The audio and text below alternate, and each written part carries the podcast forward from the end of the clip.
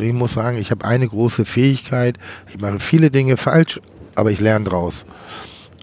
Und, ähm, und ich habe wirklich relativ wenig Angst, Dinge nicht richtig zu machen. Ich, ich, oder ich bedenke oft gar nicht den Misserfolg, sondern ich äh, bedenke eigentlich nur den Erfolg.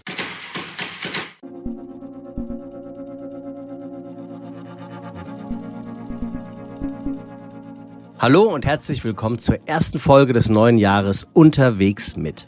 Heute dann auch gleich mit einem wirklich besonderen Gast, denn meinen heutigen Gast kenne ich ein bisschen besser als all die anderen Menschen, die ich bisher hier empfangen durfte. Warum? Ganz einfach, wir machen seit einiger Zeit gemeinsame Sache, genauer einen gemeinsamen Podcast, der heißt Fite Gastro und der Gast heißt Tim Melzer.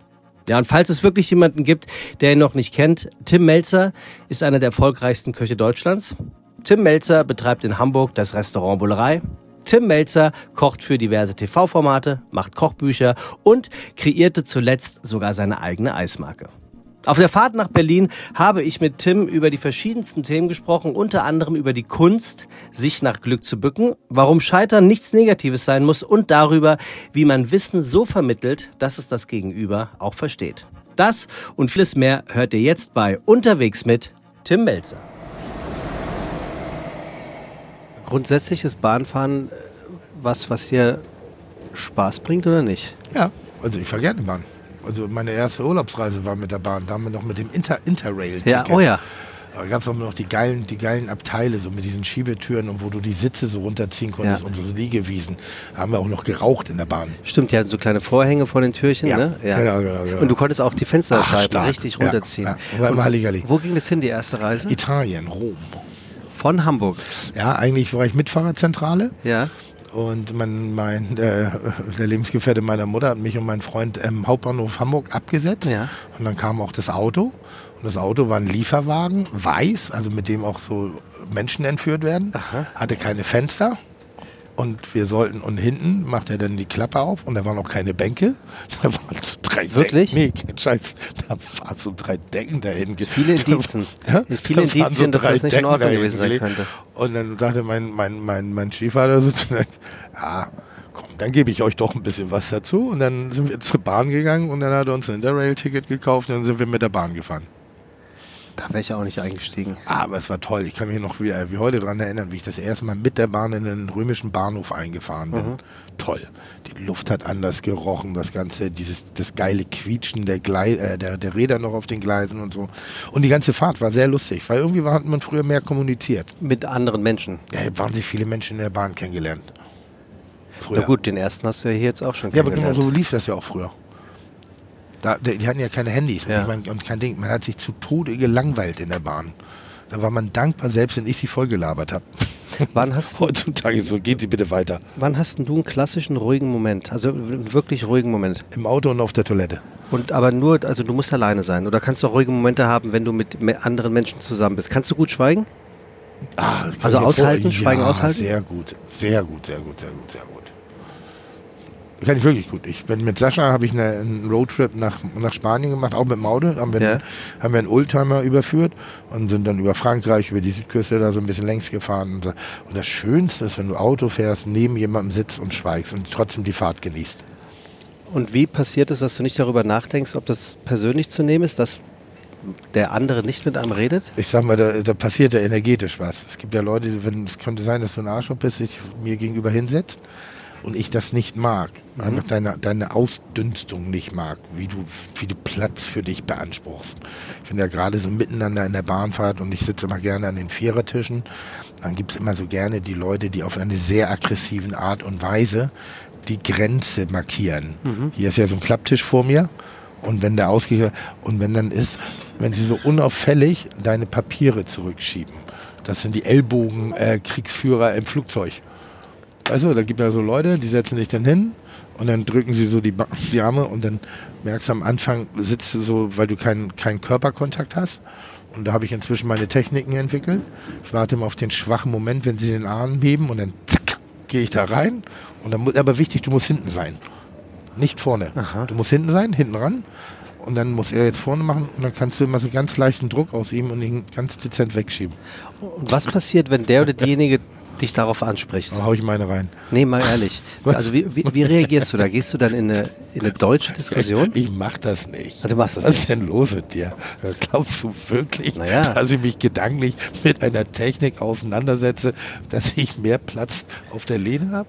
Naja, gerade in der Bahn ist es ja tatsächlich so, dass oft die Durchsage kommt, dass die äh, Leute bitte äh, in Klasse 1 oder 2 das Gepäck von den Stühlen nehmen sollen, weil andere Passagiere noch keinen Platz haben.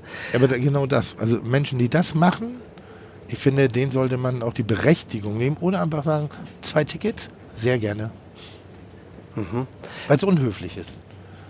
Ich verstehe das. Es gibt ganz viele Leute, so innen sitzen, außen den Koffer. Ja. Und was verstehst du jetzt? Dass sie das so machen? Nee, dass die Bahn da die Ansage Okay. macht. Aber ich würde da eiskalt sagen, pass auf, machen wir in Zukunft so, weil du musst einen Hund bezahlen und du musst ein Kind bezahlen. Und wenn dann irgendwas einen Platz blockiert, kannst du sagen, okay, entweder nehmen sie die Tasche weg oder sie bezahlen ein Ticket. Voll. Ja. Wir haben da oben Gepäckfächer. Wo ist das Problem? Wenn du gebrechlich bist, bin ich gerne bereit. Aber das halte ich für Quatsch. Ich gucke mich gerade mal um, nicht, dass mich jemand hört. Aber, aber zurück, geht. zurück zu dem Schweigen. Ja. Also äh, wenn du jetzt mit äh, deinem Kumpel Sascha diesen, diesen Trip da gemacht hast und ihr redet einfach nicht, ähm, Mhm. äh, fühlt sich das nicht komisch an? Nein, Im Sinne von, warum redet er nicht mit mir? nein. Das ist doch das Schönste, wenn du Nähe ertragen kannst. Ja. Du zum Beispiel sagst aber ja oft, dass du eigentlich Nähe nicht so gut ertragen kannst oder bezieht sich das nur auf Leute, die du, Fremde Leute. die fremde Leute? Ja. Dann passiert was? Dann gehe ich. Oder was meinst du? Naja, ähm, du erzählst ja immer mal wieder, dass du es dass du es nicht so charmant findest, wenn sich Leute dir zu, Nein, nein, zu je, nahe... nein, nein, jeder hat ja so einen, so, einen, so einen individuellen Abstand, so, wo er sich unwohl fühlt. So, und jetzt mache ich einfach was, wir machen einen Podcast, aber ich halte jetzt die Hand mal 30 Zentimeter ans Gesicht. Mhm. So, und jetzt würdest du früher oder später fühlt sich das unangenehm an, obwohl ich dich überhaupt nicht berühre, weil irgendwas überschreite ich. Mhm. Und ich glaube, das ist ein energetischer Rahmen und der ist mal weiter, mal enger. Und ähm, wenn der überschritten wird bei mir, dann mag ich das nicht so gerne. Was kritisierst du an ähm, Menschen, was du selbst gerne hättest? Ich weiß, die ist ein bisschen deeper, die Frage, aber irgendwie fand ich die schön. Was kritisiere ich an Menschen, was ich gerne hätte? Ja. Äh, ein bisschen mehr Egoismus. Ein Beispiel. Es gibt so ein, so ein ich sag mal, VIP-Ticket. So, das, das kannst du buchen und dann wirst du gesondert zum Flieger gebracht. Mhm. Zum normalen Flieger. Ja.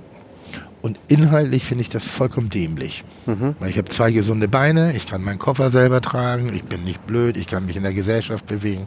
Aber ich habe gemerkt, dass ich fitter zum Dreh gekommen bin. Weil du die, in Anführungszeichen, psychische Belastung nicht weil hast. ich die Anspannung das- nicht hatte, genau. gesehen zu werden, beobachtet zu werden, kommentiert zu werden, wach zu bleiben, wenn Leute sind, etc. Neulich bin ich geflogen und ähm, das war ein Langstreckenflug, ein Business-Class-Flug und ähm, da wurde ich über die Sitzreihen hinweg fotografiert, rück, rücklings. Und jetzt bin ich zehn Stunden in diesem Flieger drin, zehn, zwölf Stunden und kann mich nicht entspannen, weil ich das Gefühl habe, dass einer irgendwie einen Vorteil rausschlägt oder mich fotografiert oder eben mich beobachtet. Und das fühlt sich nicht gut an. Aber das kann ich verstehen. Ja, aber ich, ich denke immer manchmal, ach Mensch, also ich suche erstmal bei mir nach einem Fehler und dann jetzt stell dich nicht so an. Also so wichtig bist du jetzt auch nicht, Herr Melzer. Aber da würde ich manchmal gerne früher eine Grenze setzen des individuellen Abstandes. Was sind das für Menschen, die du für ihren Egoismus kritisierst? Er hat mal eine Aktion gemacht. Ich bin mal in einen Lego-Laden reingegangen, weil ich das toll fand und habe gesagt, und mit Sascha zusammen, und habe gesagt, jeder kann sich hier, also wir haben den Laden zugemacht und alle Kinder durften sich so viel Lego aussuchen, wie sie wollen. Das war im Rahmen einer Fernsehsendung, ne? Genau, da haben wir Geld gewonnen und dann sind wir dahin. Und die Kinder so, das war wie Weihnachten, das war, weißt du, Chocolate Factory. Klar, das natürlich. 1, 2, 3, oh, das ist das Spielzeugregal. Ich kann Nehmt, was nehmen, was ich will. Einmal diese Opulenz, einmal nicht so. Und da waren doch, die Kinder waren relativ angemessen. Also die waren, die haben wirklich nach ihrem Interesse ausgesucht, nach ihren Spielfiguren. Nicht nach Dinge, groß die und klein, nicht nach sondern, groß ja. und klein. Der eine, ja, das ist auch klar, ne? Aber so. Und dann steht auf einmal, und ich stehe so mit der Kreditkarte in der Kasse hinter den Kindern und dann steht vor mir vielleicht ein dreijähriges Kind und trägt dieses äh, äh, Star Wars? Ja, Okay, so, ja. dieses Star Wars mit 14.000 Teilen. Und ich guck so an, Digga, du kriegst zwei Steine zusammengebacken. Und dann frage ich ihn so, und wünschst du dir das wirklich? Und der weint und sagt, nein. Und dann aber, und der Vater, aber doch, das wünscht er sich. Ah, okay. Und dann hat der Vater sozusagen äh, dem Kind das teuerste Lego-Teil im ganzen Laden in die Mhm. Hand gedrückt. und äh, wollte den Vorteil draufschlagen, wahrscheinlich verkaufen mhm. oder sonstiges. Und das finde ich richtig asozial. Mhm. Und das war lustigerweise jemand, der von, dem, von der Bekleidung her und von dem äußeren Erscheinungsbild einer der wenigen war, der es nicht nötig hatte, gerade mhm. Lego geschenkt zu bekommen. Der es selber hätte kaufen können. Und das ist ein Egoismus, den ich richtig scheiße finde, weil ich glaube, dass die Gesellschaft in der Lage ist, auch Schwächere mit zu, also mit zu bedienen, wenn wir uns, wenn wir einen moralischen Kompass hätten, keinen Vorteil aus einem Angebot zu schlagen. Guck mal, ich habe doch früher im Weißen Haus, ich, äh, hatte ich eine Aktion, äh, da konntest du selber entscheiden, was du fürs Essen bezahlst. Ehem ehemaliges Restaurant von dir genau. in Övelgenne direkt an der Al Elbe. habe ich vier Gänge Überraschungsmenü und du wusstest nicht, was du kriegst. Und als Dankeschön habe ich, hab ich dir vertraut als Gast und habe gesagt, du kannst bezahlen, was du willst. Fand der was Steuerberater dir, so semi? Äh, ja. ja. ja. Aber, aber was es dir wert ist. Und eigentlich haben das alle in ihrer Wertigkeit gut angesetzt. Mhm. Also wir hatten Leute, die haben 15 Euro für vier Gänge bezahlt. Mhm. Das waren aber Leute, wo, wo du auch merkst, Mensch, die gehen normalerweise zum Italiener um die Ecke und für die waren 15 Euro exakt entsprachen dem gleichen Wert, was für mich 100 Euro mhm, sind. Verstehe. Und diese Wertschätzung dessen, das fand ich gut. Und es gab auch Leute, die haben mehr bezahlt. Also weil sie einfach diese Großzügigkeit und weil sie gesehen haben, wie wir gekämpft haben, um in den Markt reinzukommen und wie, also mit welcher Leidenschaft wir das auch gemacht haben. Da war auch jemand, der hat symbolisch uns 500 Euro gegeben. Mhm. Aber wir haben lustigerweise das ganze Jahr über denselben Schnitt gehabt. Das waren so 38 Euro. Deshalb habe ich ein ganz gutes Gefühl dafür, was ist meine Leistung wert. Also im kulinarischen. Und es gab einen Gast, der auch ganz offensichtlich besser gestellt. Ganz offensichtlich. Und er hat 5 Euro für zweimal vier Gänge gegeben. Hallo. Ich bin eingeladen. Gut, ich wollte das nur noch mal sagen. Ja, ja. Ich bin auf der Liste. Gästeliste. Gästeliste. ja. Das ist so unangenehm hier mit mir. Ähm, und ein Gast hat, hat 5 Euro für zweimal vier Gänge gegeben. 5 Euro? Ja, für zweimal vier Gänge. Aha. Getränke musste er immer separat sein. Und bin ich halt hin und sag so, ob es ihm nicht gefallen hat. Und sagt, doch, war super, aber ich zahle das, was mir wert ist. Und mein, boah, oh. hängt so ein bisschen hier gerade. Und dann, dann, dann merkt er, das also, und er hatte auch so eine richtige große, so, so, so ein Agenturbesitzer. So richtige Arschloch-Attitüde. Und ich bin da hingegangen, habe ihm noch eine Flasche Champagner hingestellt, einen, einen, Essensgutschein, den der nicht mehr haben wollte und habe hab mich sehr laut, sehr devot entschuldigt, mhm. damit auch alle im Laden mitkriegen, was für ein, was für ein ähm, unangenehmer Mensch ist. Was für ein unangenehmer aber, aber Mensch du, du, warst auch angegriffen, persönlich. Ähm, weil ich, also ich finde, finde Leute, die grundsätzlich Vertrauen missbrauchen. Ich finde Leute, die, auf, wenn die über die Landstraßen fahren und da ist eine Kartoffelkiste, nimmst den Sack Kartoffel raus und legst ein, ein Spielgeld hin oder so, dann finde ich das falsch. Also was ist das Problem? Wenn das ist ein, ist ein Angebot, warum, ich, warum muss ich ein Angebot missbrauchen, wenn es gar nicht für mich ist? Was glaubst du, warum machen die Leute das? Weil ähm, es, gibt jetzt, es, es, gibt ja die, es gibt ja so Blumenfelder, an, an denen bleibst du stehen. Exakt. Und ich hatte mal eine Situation, äh, da habe ich in Frankfurt gelebt, da habe ich Gladiolen abgeschnitten. Gladiolen? Ja. ja bescheuertes Wort. Wieso? Gladiolen und Cocker Spaniel. Das ist ein schöner Podcast für dich. Das wäre ein schöner Podcast-Titel, oder? Ja. Gladiolen, Gladiolen und Cocker Spaniel. Also der, der Titel ist gut. Ja, der ist sehr gut. Gladiolen und Cocker Spaniel, der Titel ist ja. schön. Ja. Finde ich auch. Und ich habe zu wenig Geld für diese Gladiolen beabsichtigt rein, ja. weil ich einfach dachte, ich kriege schöne Blumen für einen schmalen Euro. Mhm. Das habe ich irgendwie nie vergessen, weil ich, ich, ich fand meine Geste selber richtig kacke. Und jetzt, wo du von sagst, das ist Egoismus, äh, ja, hast du vollkommen recht. Das ist, ist eigentlich wir haben ein bärenstarkes Sozialsystem. Als ich damals meine Ausbildung gemacht habe, bin ich von zu Hause rausgeflogen, hatte meine Bude und ich bin durch BAB gefördert worden. Mhm. Konnte mein Schulabschluss, also mein Schulabschluss musste ich noch machen, musste mein Abitur noch machen.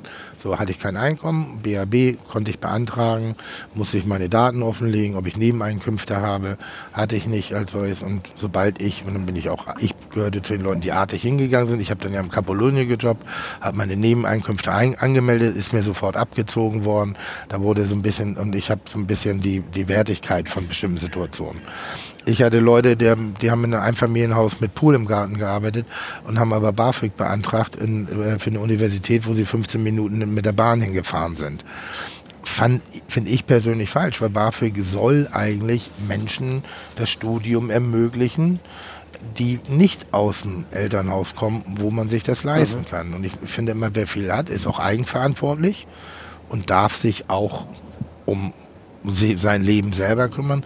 Und wer in der Ebene ein bisschen schwächelt und dem man unter die Arme greifen darf, hat auch das Recht, solche Anträge zu stellen, in meinen Augen. Und deshalb finde ich ja, ich finde in der Regel schwachsinnig, ähm, dass Menschen wie ich das gleiche Kita-Geld bezahlen. Mhm. Ich finde es schwachsinnig, äh, ähm, dass ich Eltern, also dass, dass ich Elterngeld bekommen würde.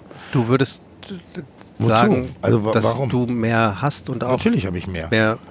Also es soll nicht arrogant klingen, aber, Nee. aber es wäre eine Lüge, wenn ich jetzt sagen würde, oh nee, wirklich jeden Abend überlege ich, äh, äh, oh, oh, wie dünn ich mir die Margarine aufs Brot schmiere. Trotz alledem könnte man ja sagen, dass alle Kinder in der Kita die gleiche Leistung bekommen. Ist richtig, aber wir sind nicht in, es geht nicht um die, also die Leistung soll ja auch gleich sein, aber die Gesellschaft ist ja nicht gleich. Und wir, wir haben einen Anspruch drauf, dass wir Kita-Plätze für jeden darstellen wollen.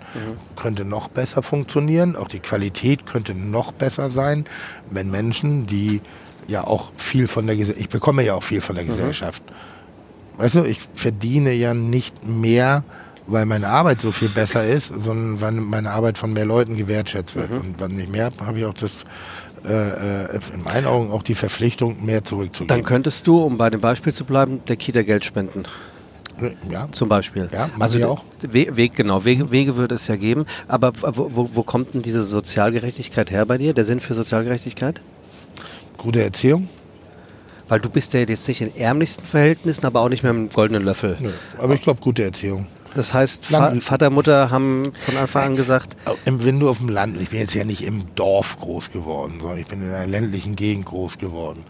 Ich glaube, dass da so ein, ein gewisser moralischer und ethischer Kompass gar nicht so verkehrt ist, wenn man das Menschen mit auf den Weg geht. Dass man sich über Dinge bewusst ist. Und Ärger, also ich kenne dich ja ein bisschen und ich würde das jetzt unter, unterschreiben, was du sagst, ähm, was den, den moralischen, ethischen Mich Kompass ärgert aber angeht. auch Neid, ne? also andersrum auch. Also Ja. wenn jemand dem anderen das nicht gönnt, weil er mehr hat, finde ich, finde ich auch dumm. Aber was macht denn das mit dir, wenn du ähm, auf der einen Seite als ähm, der Fernsehproll bezeichnet wirst und eigentlich innerlich weißt, dass du einen moralischen Kompass hast, der eigentlich in die richtige Richtung zeigt? Ist das dann eher so, wenn ihr nur wüsstet oder ist das was, gibt es auch mal einen Moment, wo du zu Hause sitzt und dir denkst so, Alter, das nervt mich wirklich, dass man das von mir denkt, weil das bin ich gar nicht. Nö. Nie? Nie, nie, nie, nie, nie. Nee. Ja, wie, äh, wie geht denn das? Weil, dein, äh, Keine Ahnung. weil du so ein hohes Selbstwertgefühl hast? Ich habe ein gutes Selbstwertgefühl. Ja. Und ähm, es gibt manchmal vielleicht so das ganz große Bild, wenn ich sage so, ich habe so, ich leide so ein bisschen an diesem Hochstapler-Syndrom. Das Also tun ich- wir alle. Ja? Tun wir alle. Also dass ich oft so, äh, äh, zu Hause sitze und denke so, äh, oft, aber ich sitze manchmal zu Hause und denke, eigentlich kann ich gar nichts. So, und hoffentlich kriegt das die Öffentlichkeit nicht mit. Hoffentlich kriegen die anderen das nicht mit, weil ich ja in einem, wenn du mich in einem Vergleichsmodus packst mit anderen Köchen, kann ich exakt das Gleiche und vielleicht sogar ein bisschen schlechter in einigen Bereichen. Es gibt sehr viel bessere Köche als mich in Deutschland. Auf, äh, Keiner lässt Dinge so gut anbraten, äh, anbraten wie du. Siehst du? Und das ist meine Spezialität. Und offiziell werde ich als Kochexperte bezeichnet. Und da muss ich schon manchmal schmunzeln. Aber, aber trotzdem, Ich habe eine gute Intuition, ich habe eine gute Fertigkeit, ich habe eine gute, wie soll ich sagen, ich kann, ich kann Dinge emotionalisieren, ich kann sie verdichten. Ich, ich schaffe das auf dem Teller eine Geschichte zu erzählen oder insgesamt eine gute Geschichte zu erzählen. Ähm, aber technisch gesehen bin ich eine Vollkatastrophe. Im Vergleich zu anderen. Ich habe 28 Köche und ich würde sagen, 21 sind besser als ich. rein fachlich. Einfach, ja. Okay, aber es kommt doch immer darauf an, wie man die Geschichte erzählt und verkauft. Und das kannst du ja wahrscheinlich dann besser ja, als die ich, ich, hab, 21. ich, ich, ich, ich, ich sag mal so, ich bezeichne mich immer ein bisschen wie Mario Basler. Ich stehe halt 90 Minuten dumm auf dem Feld rum, aber in der entscheidenden Situation habe ich einen blitzgescheiten Gedanken Mhm. und den kann ich dann auch umsetzen und dann habe ich Glück. Erinnerst du dich an den letzten blitzgescheiten Gedanken, den du erfolgreich umgesetzt hast? Ja, eben gerade. Äh, Am Telefon? Nee, Gladiolen und Cocker Spaniel. Also so, so klein kann schon dein Erfolgs, ähm, Hä? Gefühl des Erfolgserlebnisses So sein. klein? Bist, bist du bescheuert? Das ist ein brillanter Ja, Titel ich für dich. Aber ich meine Gladiolen und Cocker Spaniel. Ich meine- mehr, Mehr Merget geht nicht. Mehr Merget geht nicht. Das- Äh, Stell dir mal vor, in der Bücherei, du schreibst mal irgendwann deine Mo- Roman, Gladiolen und Cocker Spaniel. Mhm. Das macht, das, das, was, was ist da denn los? Und du kannst jede Welt bedienen da. Das ist super. Vor allem, wenn das Kapitel fleischfressende Pflanze kommt und es nur über dich geht. Ich, es gibt Leute, die schreiben Bücher über ihr Leben mit einer Katze. Wie schräg ist das denn bitte? Ich finde Katzen generell schräg. Nee, oder Hunde. Ja. So, das, ich finde das schräg, aber ich finde es gut. Also es ist absolut legitim. Ich meine, der Rüter oder wie der heißt, Herr Rüter Rüther. heißt, ne? Der steht auf, äh, auf einer Bühne und redet vor 8000 Leuten drüber über Hundeerziehung. Das ist kann, schräg. Ich kann es mehr und mehr verstehen. Du hattest auch mal einen Hund. ja. Dann müsstest du es doch auch verstehen können. Nee, wie, ich, wie, ich, ich komme vom, ich komm vom Land. Ja und? Nein, der, also meine Groß Urgroßeltern hatten eine Baumschule. So, Oh, wirklich? Ja. Wie schön. Baumschule Lübbers. Äh, hattest du einen Lieblingsbaum? Ganz blöde Frage, aber ich mag Bäume. Ja, die Hohle Eiche. Ich habe in einer Straße gewohnt, die hieß die Hohle Eiche. Ist eine tausendjährige Eiche gewesen. Die hat den Umfang von Firma Rainer Kallmund gehabt. Und da ist aber ein Blitz eingeschlagen und war innen drin hohl. Und dann konntest du, das war unser Abenteuerspiel, konntest du rauf und runter Aha. klettern, dich verstecken, machen, heimlich rauchen, alles. Ich glaube, da habe ich auch mal Petra geküsst. Hast du mit Peter noch Kontakt? Nein, ich auch nicht. Nee, aber Die sie- aber ich es einfach mal Petra. Aber weißt du, was lustig ist? Sie weiß ja ganz genau, ähm, was du heute noch machst. Ah, da bin ich mir nicht sicher. Glaubst du nicht? Also wenn sie noch lebt, wird sie Ja. doch Ich mitbekommen. weiß nicht mal, ob sie Petra hieß. Okay, alles klar. Ich, ich, ich verstehe den Punkt. Ähm, Jemanden wie Petra. aber äh, ich, würd, ich, ich muss trotzdem noch mal ganz kurz zurück auf dieses er Erkennen einer super Idee. War das, im, voll Wei- der im, psychologische Podcast heute. war das im Weißen Haus schon Hä? so? Psychologie für Anfänger, was? War das im Weißen Haus schon so, dass du dir gedacht hast, dass das ist eine, eine gu sehr gute Idee, die Menschen das zahlen zu lassen, was es ihnen wert ist? Ja, weil dieses Jahr entstanden. Ich hatte einen blitzgescheiten Gedanken. Ich hatte, also wie, wie als wir angefangen haben, lief ich Gefahr, Nullnummern zu machen. Nullnummern heißt kein einziger Gast. So, das war, da war Food noch nicht so präsent. Kommen Sie ruhig. Ähm, da war Food ja noch nicht präsent, da hat es noch nicht die große Wahrnehmung Wann wie war das? heutzutage, ne, vor 2099, 2000. Das fing ja wirklich erst an mit unserem öffentlichen Wirken, also dass das so dermaßen ein Thema wurde. Gab nur Biolek zu dem Zeitpunkt wahrscheinlich. Nee, aber auch auf der Straße. Das, da war Essen gehen nicht so. Okay. so da so, da gab es irgendwie die Imbissbuden, da gab es Blockhaus und dann gab es so ein paar gute Restaurants, irgendwie, wo die Leute auch mal hingegangen sind. Aber dass da Leute jeden Tag irgendwie ihr Essen posten und sagen, guck mal, was ich hier gegessen habe, das gab's nicht. So. Und wir liefen Gefahr, eine Nullnummer zu haben. Und dann gab es einen Montagabend, da hatte ich eine einzige Reservierung, eine Zweierreservierung, die kam eine Stunde zu spät. Ich hatte natürlich alles vorbereitet, was ich brauche und Dienstag Ruhetag. Das war Montagabend. Und ich konnte damals, ich, ich weiß nicht so gut, wie man Lebensmittel einfriert, um sie qualitativ auf demselben Level am nächsten Tag den Gast noch zu verkaufen. Wusstest du damals nicht. Ja, weiß ich eigentlich bis heute noch Okay. nicht, aber inzwischen habe ich ja gelernte Köche bei mir. Ja. Ähm, und dann kamen die rein und dann haben die, oh, wir haben uns versappelt und wir wollen noch gleich schnell nach Hause. Wir hätten gerne nur einen schnellen Salat und eine Nudel. Und ich stand da den ganzen Tag, hatte vorbereitet. Ich glaube, es war Viertel vor neun. Hab also zweieinhalb Stunden in meinem geöffneten Restaurant gestanden, hatte nichts zu tun. Ich war heiß, ich war angezündet, ich wollte endlich kochen. Und dann sagen die halt Salat und Nudel. Und ich so, wow. Wollte sie eigentlich im ersten Moment rausschmeißen, weil ich richtig sauer war, mich da so lange warten zu lassen. Und dann bin ich in die Küche gegangen und dann bin ich wieder rausgegangen und bin zu ihnen hingegangen. Und ich weiß nicht mehr ganz genau die Formulierung, aber die Wortwahl war ungefähr, pass mal auf, ich habe morgen Ruhetag und bevor ich mein Essen den Schweinen gebe, kann ich es doch auch euch geben. Das hast du gesagt? So in der Art. Ja, also ich, ich weiß, bevor ich es den Schweinen gebe, kann ich es auch euch Aha. geben. Was ich nur damit sagen wollte, aber ich war so ein bisschen übermotiviert. Ich wollte dir nur sagen, ich möchte das Essen nicht wegschmeißen. Also ich würde euch das gerne geben und ähm, darf ich für euch bitte kochen. Aha. Und dann war ja und dann hatten wir diesen schrägen Moment, dass sie darüber gelacht haben, wie falsch ich formuliert habe. Die waren nicht gleich so, oh, was ist da los? Und dann habe ich gekocht. Und dann habe ich denen, glaube ich, keine Ahnung, sechs, sieben, acht Kleinigkeiten auf den Teller gezaubert, aus dem Menü, immer nur Komponenten drauf. Und ich habe mich beschäftigt und die Leute waren, und dann kam noch ein anderer Tisch rein, weil die die zwei Leute gesehen haben und das war noch so. Und am Ende des Abends ähm, haben sie die Rechnung bestellt und dann dachte ich, naja, ihr habt mir vertraut, ich vertraue euch, ihr könnt bezahlen, was ihr wollt. Ah, Und daraus ist die Idee entstanden. ah, schön. Also Moment, und das ist ja ganz viel bei mir. Guck mal, wir haben vorhin, ich, wir sitzen ja hier im Eiszug. Ja. Ähm, ich mache gerade, ähm, ich hab vor, vor ein paar Wochen eine Eismarke auf den Markt gebracht, Melzer und Fu. Und die Idee entstand eigentlich daraus, dass ich T-Shirts machen wollte. So T-Shirts mit Footprints, also mit, mit, mit, mit Drucken drauf, wo die Welt von Kulinarik eine Rolle spielt. So ein bisschen Pop-Art gestaltet. Und da hatten wir erst die Verpackung. Und dann, na, eigentlich muss man das Ganze, also mit meinem Partner Chris, ähm, und dann haben wir gesagt, ja, aber wir müssen ja auch, mal, lass uns mal ein Eis ausprobieren. Dann fanden wir das Eis so geil, dass wir gesagt haben, lass doch mal probieren, das Eis zu verkaufen. Mhm. So, das ist man, und das sind manchmal, also wenn ich sage blitzgescheite Gedanken, ich gehe manchmal den Kleinigkeiten nach. Also ich habe viel Glück im Leben, aber ich bücke mich auch viel nach dem Glück.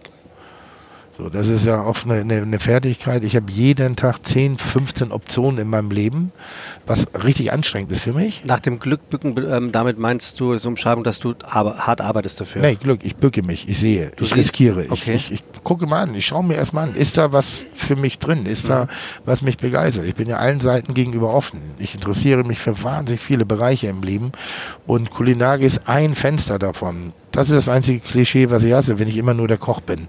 Aber ganz ehrlich, wenn ich Feierabend habe, dann denke ich auch an andere Sachen als an Bechamel. Zumal und, du ja und wie gesagt, ich mache eben viel. Guck mal, ich habe bin ich liebevoll formuliert, habe ich aus relativ wenig ganz schön viel gemacht. Mhm. Was, was war denn das? Also was war das wenige? Die Kochausbildung? Na, nee, meine Kompetenz. Mhm. ich bin Koch. Am Ende des Tages bin ich Koch. Ich habe nichts anderes gelernt ausgebildet gelernt. Mhm. Und dann hat das Leben mich geschult, respektive ich unterhalte mich mit Menschen, ich äh, äh, äh mache Dinge, äh, ich, ich bringe manchmal etwas mehr Energie in Momente, wo das überhaupt kein, keine Effizienz hat. Also ich mache ganz viele Dinge im Leben, wo ich nichts rausziehe. Also nichts Finanzielles, kein Vorteil, kein Ding. So hier, ich sitze jetzt hier mit dir und habe ich eine schwarze Bahnkarte? Nein. Aber ich habe gedacht, das ist ganz nett. Ich muss eh nach Berlin. So, ich nehme jetzt nicht extra Zeit für dich, aber ich muss eh nach Berlin. Dann kann ich doch jetzt, bevor ich jetzt hier wieder irgendwie bei Netflix bei, oder bei irgendeinem so Ding mir eine langweilige Serie angucke, dann laber ich doch lieber mhm. mit dir. Vergeht die Zeit wie im Fluge. Und das mache ich. Also ich bücke mich nach meinem Glück. Vielleicht hört das jetzt jemand und wir haben nachher irgendeine Geschichte und sagen, ah, dann nehme ich mal Kontakt auf. Mhm. Nichts, was ich mache, kommt nicht irgendwann mal positiv wieder zurück. Wirklich? Also der, der Kreis des Lebens, Karma, ich glaube, es hat, ja. ich meine New York, alle, also ich erzähle doch diese Geschichte leidenschaftlich gerne, wie ich in New York äh, versucht habe, ein Restaurant aufzumachen. Ich bin jeden Monat darüber geflogen, ich habe das alleine gemacht, ich habe kein starkes Team mitgebracht, nur ich. Ja. Und bin da rumgelaufen, bin in Läden reingegangen, habe die gefragt, ob die verkaufen wollen, habe fast in die Fresse gekriegt bei so einem geilen Mexikaner in der Garage in Soho, den ich richtig geil fand mhm. und die dachten, ich bin Schutzgelderpresser, da also, haben sie mich gleich mit den, Kü ah. mit den Kirchen aus dem Laden rausgeprügelt. Der also, deutsche ne? The German Gangster. Ähm, hab gemacht, hab mir was angemietet, hab ein bisschen umgebaut, hab, hatte, hatte, hatte Menschen da rumlaufen, der schon gute Stimmung für mich gemacht hat und hab richtig viel Geld investiert. Und dann gab es irgendwann die Phase, dass, dass das Volumen zu groß wurde und ich Angst hatte, dass ich äh, mich damit bankrott, also insolvent mache. Und das ist wie beim Pokerspielen, ich habe wahnsinnig viel Geld investiert und habe dann aber gesagt, okay, cut, ich gehe wieder zurück, ich lass, äh, pausiere dieses Projekt. Aus diesem Projekt habe ich aber so viel Erfahrung für andere Dinge entwickelt, dass ich einen zweiten Laden in Hamburg aufgemacht habe, weil ich hatte auf einmal Mut, bestimmte Geschichten zu erzählen. Und ich werde seit oh Gott, ich weiß gar nicht mehr, wie lange das her ist. Zehn Jahre ungefähr? Mehr, mehr glaube ich. Und ich werde auch in 30 Jahren noch die Geschichte am Tresen erzählen. Ja. Wie dumm ich bin. Aber ab wann würde dich. Das wiederum ja mich auch ein bisschen herausstechen lässt aus der Masse, weil nur mit Bratkartoffeln, oh, da wäre ich average. Aber ab wann würde selbst dich das Entertainment ärgern? Also wann ist der Punkt erreicht, wo du sagst, das war jetzt nicht nur dumm, das war saudumm? Was, was habe ich mir da nur gedacht? Wenn ernsthaft jemand, der zu Hause in Pinneberg auf dem Sofa sitzt, seinen Arsch noch nie hochbekommen hat für irgendwas Relevantes, sondern immer nur die Leistung anderer kommentiert, sich ernsthaft drüber lustig machen würde. Ach ja. Ja.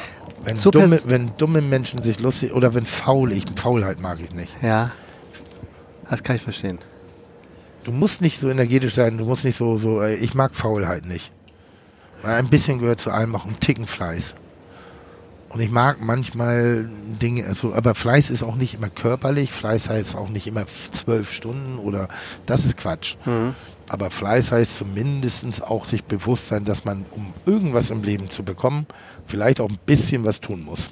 Also ist die Quintessenz eigentlich, abschließend zu diesem Thema. Sind wir fertig? Ja, nein. Ähm, Als ob wir so schnell in Berlin Dass werden. du ohne viel öfters gescheitert zu sein. Ich bin nicht gescheitert, ich mag das Wort nicht. Okay, gebückt haben und kein Glück, sondern ein bisschen Pech gefunden zu haben, ab und an. Ist halt anders ausgegangen als gedacht, ja. Aber Scheitern hat immer so was Negatives und Destruktives und Endgültiges. Findest du? Ja. Scheitern, ja. Dann ich, ich, ich, jetzt, jetzt kommt ein sehr, ein, ein, ein, sehr schönes Ding. Ich habe das mal für eine Sendung gemacht, ähm, für Vox. Da war ich der Vertretungslehrer. Und ich merke ja, toll Jetzt, wo ich tiefgründig werde. Du kannst weiterreden. Wirklich? Ja, und unser Mikrofon ist stärker als das des Zugansagers. Aber was sagt er da gerade? Frühstücksangebot, da kommen wir gleich drauf. Stark. Ähm, da habe ich.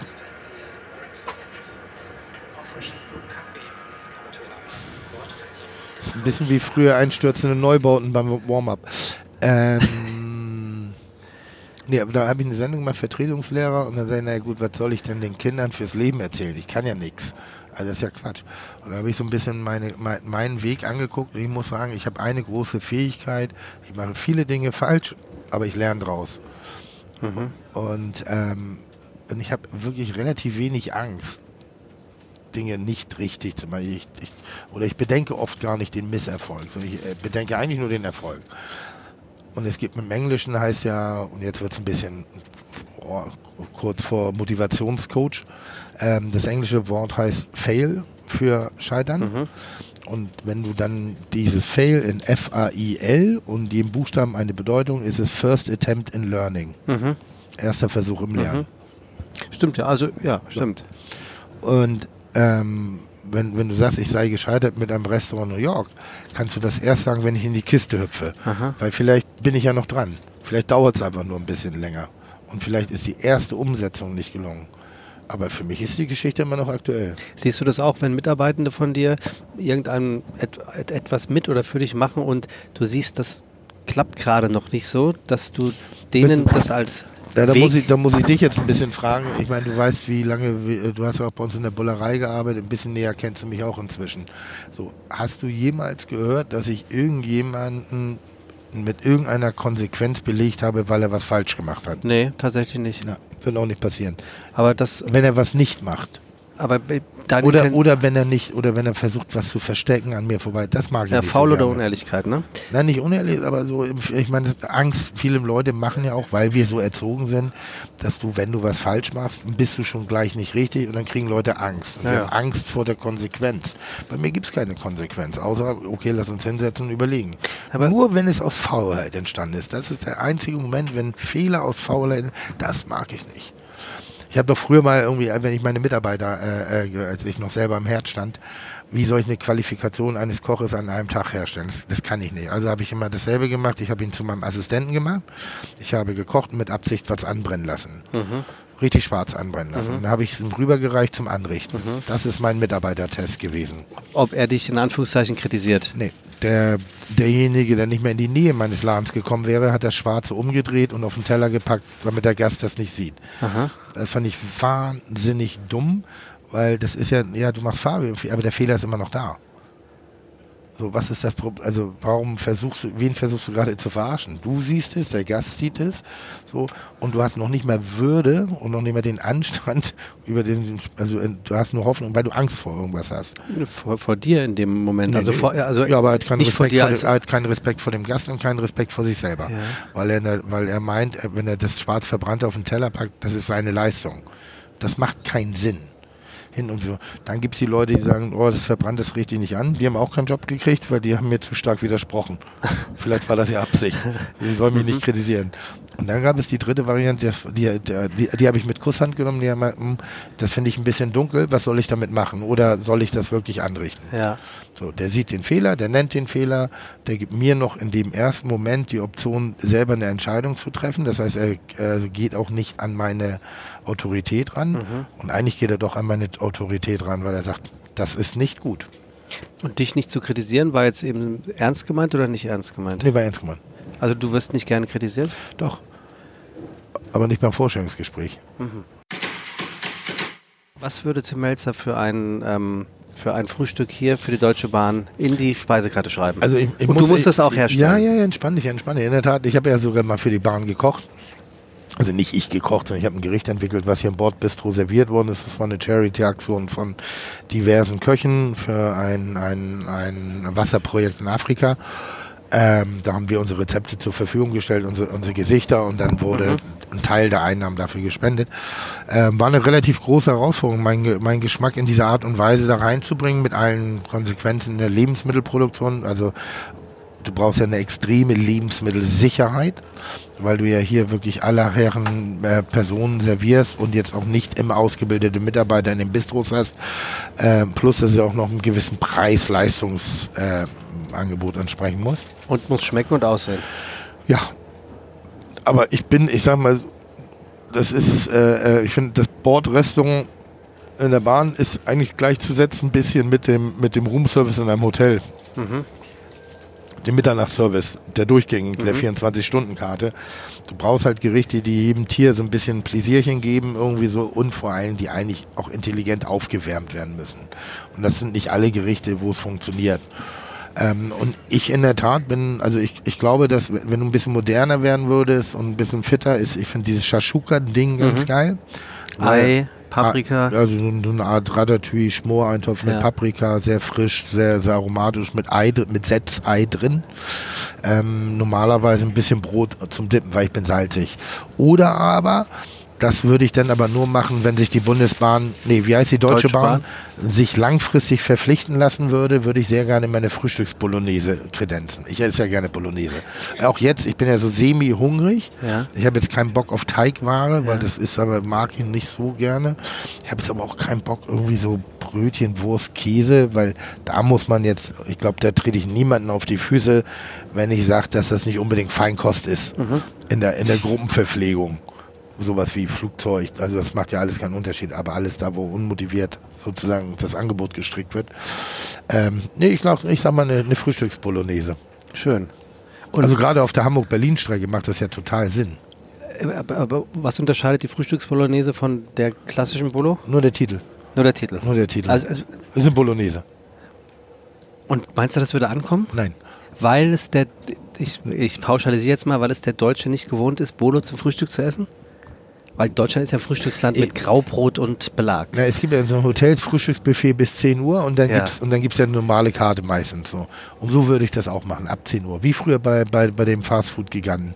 Da gab es doch auch hier Falling Down mäßig. Ja, stimmt. So Frühstück nur bis. Ja. Und ab dann nur Bolo. Weil in Hotels und so gibt es dann ja oft dann so Bratwürstchen und so, das finde ich immer geil. Finde ich viel geiler zum Frühstück. Ja. 24-7 kochen. Ja. Da kommen wir jetzt drauf zu sprechen. Ich, ja, ja, Tim, ich wusste ja nicht, worüber ich mit dir sprechen soll. Du bist wirklich ja gerade, ja, du bist ja gerade so erfolgreich. Du machst ein Eis, was wirklich lecker ist. ich bin beschäftigt. Der, der gibt einen Unterschied zwischen beschäftigt sein und Erfolg zu haben. Okay, aber das Eis ist ausverkauft, das Buch ist auf Platz 1, das ist schon beides recht erfolgreich. So, dann hast du ähm, mit äh, deinem letzten großen Fernsehprojekt ähm, viele Preise gewonnen, also dementsprechend, mhm. es gäbe viele Dinge, ähm, über die man reden kann. Ja. Ich habe mir etwas ausgesucht. Aber die interessieren dich scheinbar nicht so.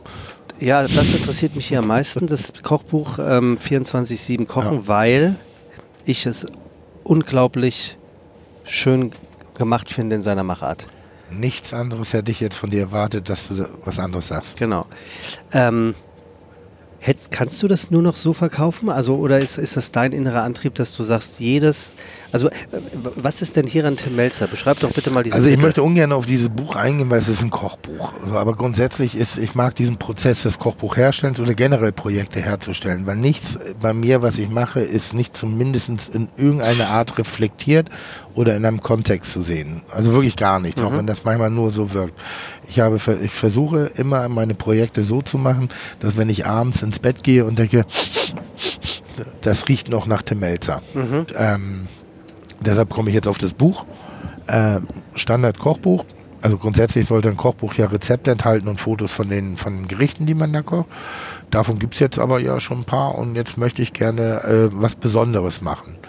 Und ich mag mein Gesicht nicht auf dem Cover. Mhm. Weil ich Gibt's finde. nur einmal, glaube ich, ne? Nur zwei, dreimal. Das ist dein zehntes Kochbuch? Zehntes Kochbuch, dreimal dreimal habe ich es drauf und dann habe ich aber mich mit, beim, beim, mit dem Verlag hingesetzt und gesagt, ich möchte das nicht, weil die Bücher sind wirklich toll. Ja, das so wirklich kann man toll. genauso sagen. Aber meine Fresse ist nicht unbedingt, ist nicht zeitlos. Die ändert sich auch so. Und ich habe das immer gesagt, und so möchte ich ein Kochbuch von Schubeck bei mir haben, wo Schubeck auf dem Cover ist. Und? Nein. Nein. Möchte ich, nein. Aber ich möchte die Bücher haben, weil das, was die fachlich machen, hat richtig Hand und Fuß. Die Lava-Kochbücher sind eine Macht. Aber möchte ich ein Poster von Johann Lava in meinem Laden, äh, bei mir zu Hause haben? Das ist uncool. Ja, aber das Poster und Kochbuch kannst du ja nicht wirklich vergleichen. Na doch, Kochbücher sind ja dafür da, dass sie im Regal stehen und dass sie vielleicht auch mal mit dem Cover nach vorne zu sehen. Und ich möchte nicht mein Gesicht sehen. Ich Ist- möchte nicht irgendwo reingehen und dass Leute mein Gesicht auf dem Esstisch haben. Das finde ich ganz schlimm. Okay, aber, Aber wenn mein Name da steht und ich gehe manchmal und ich gehe mal irgendwo zu Hause rein und ich in einer Kochbuchreihe und ich sehe meinen Namen da auf dem Buch äh, einband, das finde ich richtig toll. Finde ich richtig geil. Macht mich richtig stolz. wie aktuell ist denn noch dein erstes Kochbuch Top. Weil 24-7 ist ein bisschen, aus allem?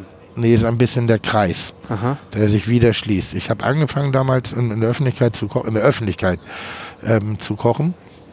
Ich bin befreundet mit Jamie Oliver. Wir haben zusammen gearbeitet. Ich war eingeladen in eine seiner Sendungen und ähm, also bei ihm ein Gast zu sein. Reunion hieß sie damals im Rahmen von Naked Chef und ich habe diese Energie geliebt, weil es wurde wirklich gekocht, es wurde wirklich gegessen. So, aber natürlich wurde das Kochen auch ein bisschen bearbeitet. Also, aber trotzdem, die Energie, der er hatte, dieses Hacken, das Machen, nicht irgendwie nur so ein bisschen, ich habe mal vorbereitet, sondern richtig, da war richtig Dampf in der Hütte. Und äh, als ich das Angebot dann irgendwann mal, ich habe zwei, drei Jahre später ein Angebot bekommen, ob ich so eine Sendung machen wollte, da war für mich immer ganz wichtig, dass ich nicht für Profis koche, sondern für Menschen zu Hause. Ich glaube nicht an Gesetze in der Küche, Geschmacksgesetze. Und auch nicht Herangehensgesetze? Ja, es gibt Techniken, es gibt Physik in der Küche und Chemie, aber, aber das Fass will ich bei euch gar nicht aufmachen. Das, das hat euch nicht zu interessieren. Später ja, wenn du es wirklich gut machen willst, dann ja. Aber ich glaube nicht an Geschmacksgesetze. Nur weil ich jetzt sage, Mensch, Pilze und Krabben passen nicht zusammen. Und es gibt ja Leute, die sagen, bestimmte Dinge darfst du nicht machen. Oder ist das Schlimmste. So, wie gesagt, ja, aber es ist doch dumm, was du da redest. Das ist deine Meinung, aber mehr auch nicht. Und wir haben tausend, tausend Menschen, tausend Geschmäcker, tausend Meinungen. Das ist also, ab, verstehst du, worauf ich hinaus will? Ja. Ich mache zum Beispiel eine Hollandaise. Und in Ja. diese Hollandaise kommt immer ein bisschen Mehl bei mir rein.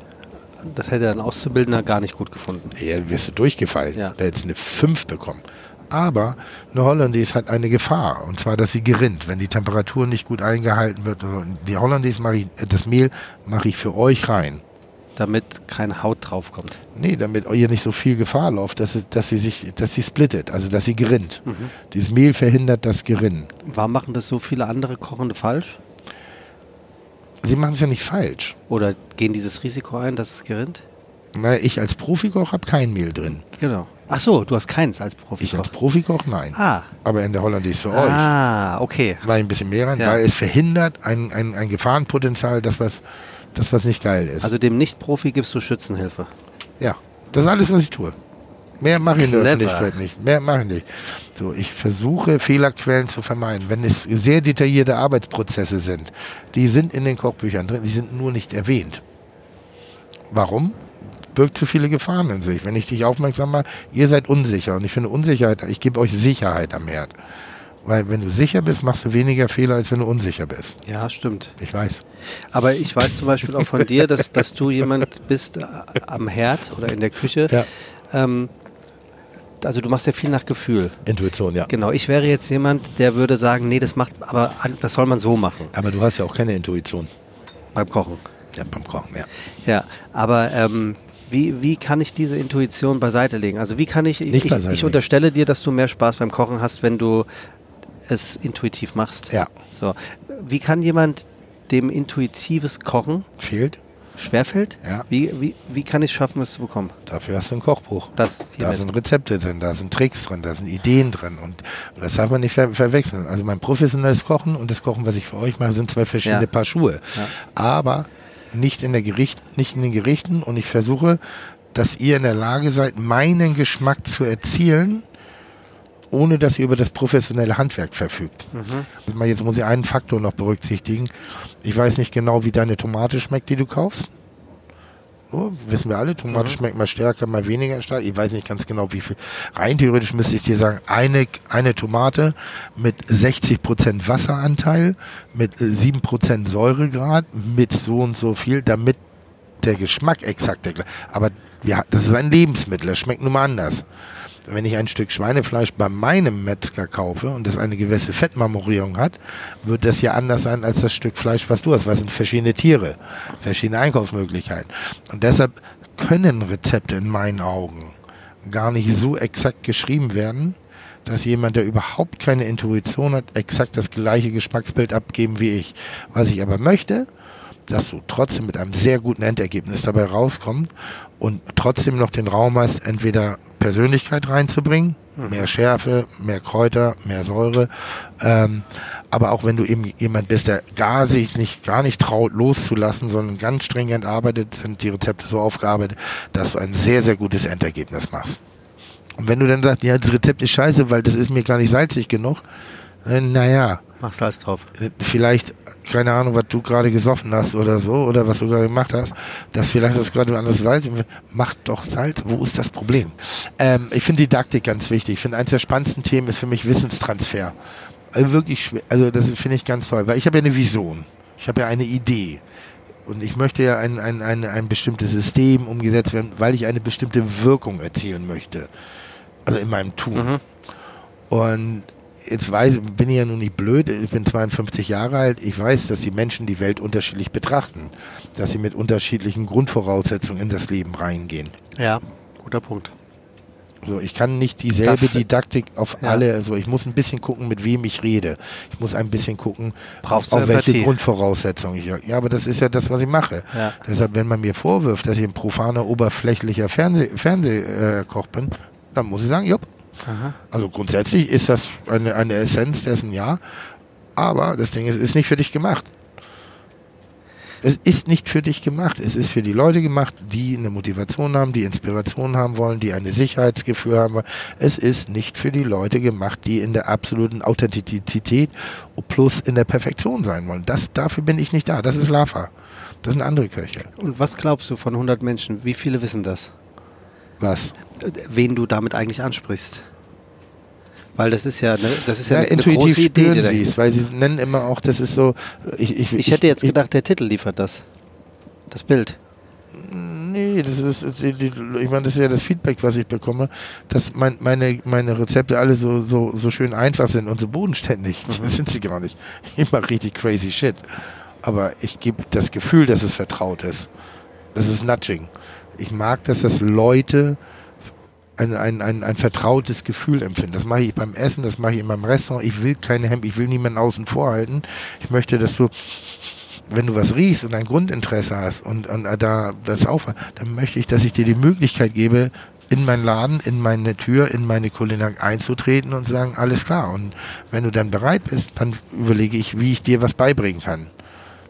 So, es gibt, es gibt nicht so viele dumme Schüler wir haben ein, ein, ein, ein relativ, also es gibt wahnsinnig viele dumme Lehrer.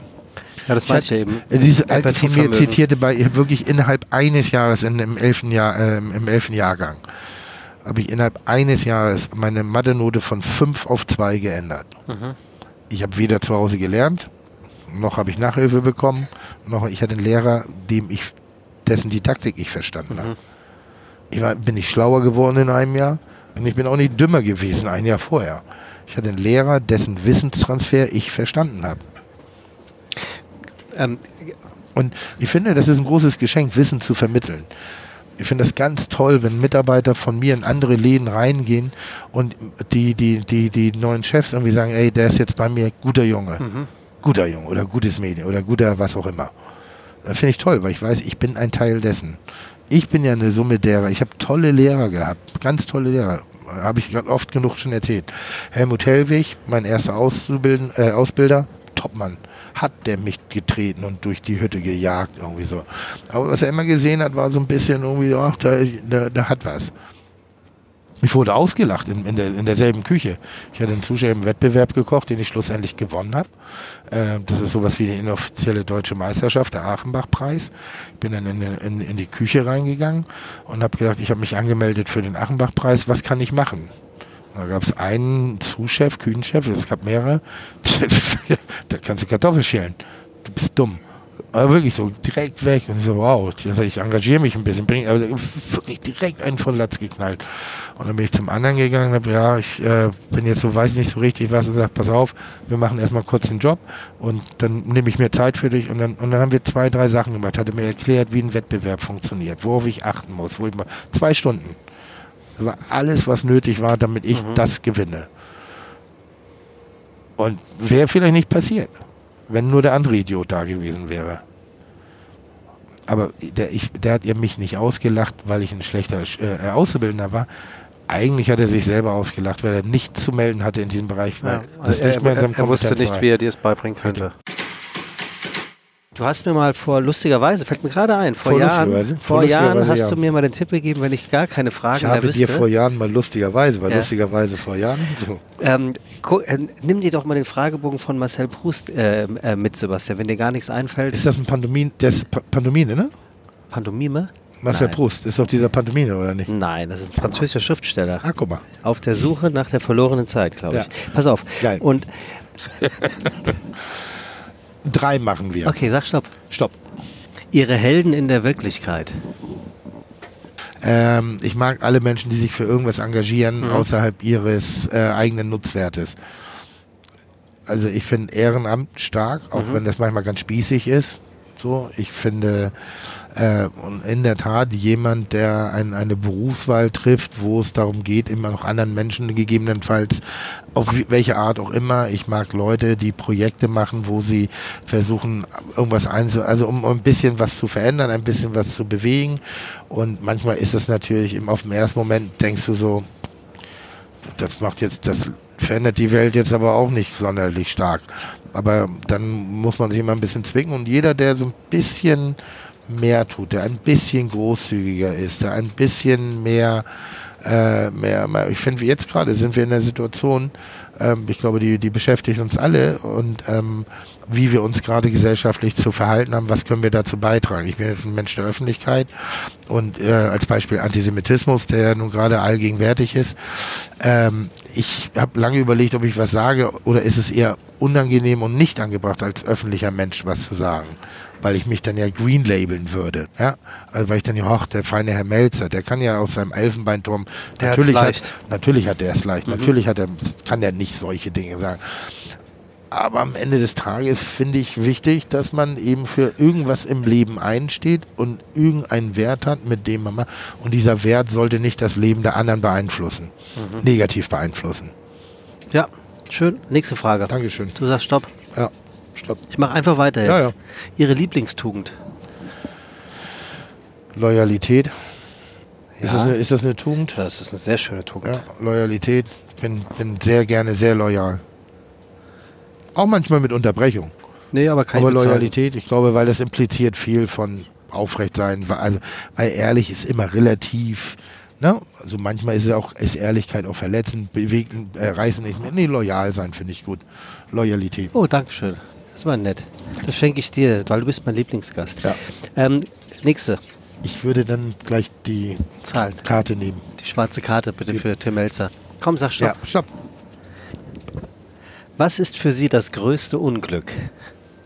Mm, also es gibt zwei Dinge, die ich wirklich nicht mache, also nicht, nicht mag, wenn Leute von mir enttäuscht sind. Das mag ich nicht. Mhm mag ich überhaupt nicht. Also vielleicht und schlimmer noch, wenn sogar zu Recht. Mhm. Das ist richtig schlimm. weil ich denke, da äh, habe ich manchmal so ein hätte-hätte-Moment im Kopf. Weil wenig von dem, was ich mache, was äh, äh, negativ ist, ist mache ich mit irgendeiner Motivation dahinter, sondern manchmal einfach nur, weil ich schnell bin oder dumm oder was auch immer. Ähm, das größte Unglück ähm, mal jetzt im, im, großen Rahmen ist äh, eine nicht vorhandene Demokratie eine intolerante Gesellschaft. Also das größte Glück ist für mich Demokratie. Mhm. Das finde ich ein wahnsinniges Geschenk, das wir haben. Und wir wissen das manchmal echt nicht zu schätzen. Und wenn wir auch gerade jetzt so, das beobachte ich wirklich viel, warum können wir das nicht wertschätzen, was wir hier haben? Mhm. Wir haben richtig gute Sachen. Richtig gute Sachen. Wir leben in einem fantastischen Staat. Nur wir Menschen nerven manchmal. Ja, das stimmt. Ich würde dir jetzt die letzte Frage stellen. Ja, bitte, bitte, bitte, bitte. Und du sagst Stopp. Stopp. Ich habe mir es gewünscht. Ihre Lieblingsblume. Meine Lieblingsblume? Es gibt in Schleswig-Holstein eine Buschrose namens Tim Melzer zu kaufen.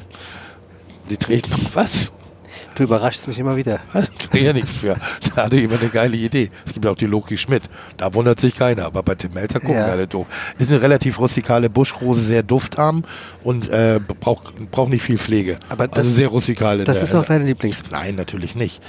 Ähm, also generell, ich kaufe ja sehr gerne Blumen. Mhm. Ich könnte ja, ich, lustigerweise, ich könnte ja neben Koch, ich wäre auch gerne Friseur und ich wäre gerne Florist. Ja, Florist kann ich sehr gut verstehen. Weil so, ja, kann- dass du das verstehst mit dem Cocker Spaniel, das ist mir klar. Das, aber ich bin, äh, aber ich mag eigentlich so äh, asymmetrische Blumensträuße sehr. Also nicht diese runden, die mag ich eigentlich gar nicht, gar Verstehe, nicht. ja. Ich mag das so hier, Ja. Blu, äh, äh, grüne Flora, mein Lieblingsblumenladen in Hamburg. Baukasten. Ähm, und ich weiß gar nicht, wie dieses Drecksding heißt, aber es gibt so eine, so eine, die sehen ein bisschen aus wie Pomp äh, Pfingstrose. Pfingstrose. Pfingstrose sehr finde ich schön. sehr schön. Ja, sehr schöne Blume. Pfingstrosen finde ich sehr schöne Blumen. Gut. So, das war's schon, oder was? Was heißt denn schon? Wow. Das ist der Satz längste. noch nicht mehr ausgesprochen. Das Okay, naja, weil, weil ich dich blind verstehe. Lieber Tim, ich möchte mich Ja. sehr herzlich für dieses Ja. Gespräch bedanken. ja, was ist denn jetzt mit der Karte? Die Karte ist in der Ja. Mache. Du hast ja, Ja. Mhm. bald Geburtstag. Vielleicht schenke ich dir das. Was? Ja, ihr 22. habt nicht mal Januar? jetzt hier irgendwie so eine Kleinigkeit aus dem Speisewagen, Leute? Doch hier, Lieblingsgast. Ja, nee, aber jetzt mal wirklich. Da hättest du doch mal ein bisschen hier, da, so ein bisschen Frühstücksteller Also oder so. ehrlicherweise, wir haben dir sogar Eis in dein Café, weil Tim Kann- Melzer aber du hast trinkt ja Kontakte, Kaffee nur ne? mit Eis. Wenn ich jetzt einen Bahn, also ein, ein, ein Waggon kaufe, Ja. so, weil ich finde ja Privatflieger ist was für, das ist Du möchtest eine Privatbahn haben? Ich möchte einen Privatwaggon haben. Ja. Nicht eine Bahn. Ja, ich bin bescheiden. Ach so, Immer bodenständig. Okay, also in einem Ange immer down to earth. Eine Bahn, die eh fährt, dann möchtest du deinen Waggon angehangen Ja. wissen. Ja. Ginge das? Und Also wenn du könntest ja rein theoretisch, kostet so ein Waggon? na, du könntest rein theoretisch jeden einzelnen Platz mieten, also buchen, dann wäre der Waggon dir. Aber ich würde den ja auch stilistisch ein bisschen so meinem Ambiente anpassen. Sehr rosa. Hä? Sehr rosa, aber viele Pfingstrosen. Ja, ein bisschen mehr rosa, ein bisschen mehr Chili, weißt du, so ein bisschen, vielleicht ein Billardtisch, solche Ja, Sachen. das, die, die Frage leite ich weiter. Mach das mal. Die Frage leite ich weiter, werde ich dir äh, vielleicht das nächste Mal sehen vielleicht haben die, aber, aber so ein, muss ja nicht gleich hier so der Rambazamba-Partyzug sein, aber schon ein bisschen atmosphärisch so ein bisschen für dich. Sowas wie den, den Orient Express in modern, aber nur Hamburg-Berlin. Ich, ich, ich würde es dir tatsächlich zutrauen. Und, Im Altona geht doch zu der Bahnhof, oder nicht? Der ja Nee, nee, nee, nee, nee, nee. Der, das, es, wird nur, es ist nur kein Fernbahnhof mehr. Ja, aber da könnte ich doch meinen, Aber kann nach mir Sylt, nach Parkplatz Sylt fährst du trotzdem noch da. Aber ich kann mir doch einen Parkplatz mieten, dann stelle ich das hin. Ja. So, und das wäre schon geil, oder? Eine Tim-Tram. Ich meine wirklich, Privatflieger, eine Yacht, das hat jeder Robert Geist. Ich weiß, worauf du hinaus willst. Du willst Aber mich wirklich einfach nicht aus diesem Podcast rauslassen. Deswegen nutze ich jetzt diese, Stunde, diese Minute und sage all unseren Weißt du, Zuhörern recht herzlichen Dank fürs Zuhören. Like diesen Getränke, Podcast, hört ihn überall dort, wo es Podcasts gibt. Nutzt die. Möglichkeit zum Beispiel bei Spotify Fragen zu stellen oder auf Fragen einzugehen. Und wenn ihr irgendwas anderes noch zu sagen habt, schreibt es uns einfach in die Kommis bei. Social Media. Ganz herzlichen Dank, Tim Melzer, für die Fahrt in der Deutschen Bundesbahn nach Berlin. So, das soll's gewesen sein. Wir sind in Berlin angekommen. Tim und ich haben uns getrennt und äh, was soll ich sagen? Ich finde, der Gesprächsanteil war fast pari. Ich finde aber vor allem, dass Tim Dinge erzählt hat und wir Dinge besprochen haben, die wirklich Spaß gemacht haben. Und äh, dementsprechend möchte ich ganz herzlichen Dank sagen euch fürs Zuhören und äh, hoffe, ihr seid beim nächsten Mal wieder dabei in 14 Tagen, wenn es dann heißt unterwegs mit. Verrate ich natürlich nicht. Ganz liebe Grüße, bleibt gesund, bis bald. Euer Sebastian.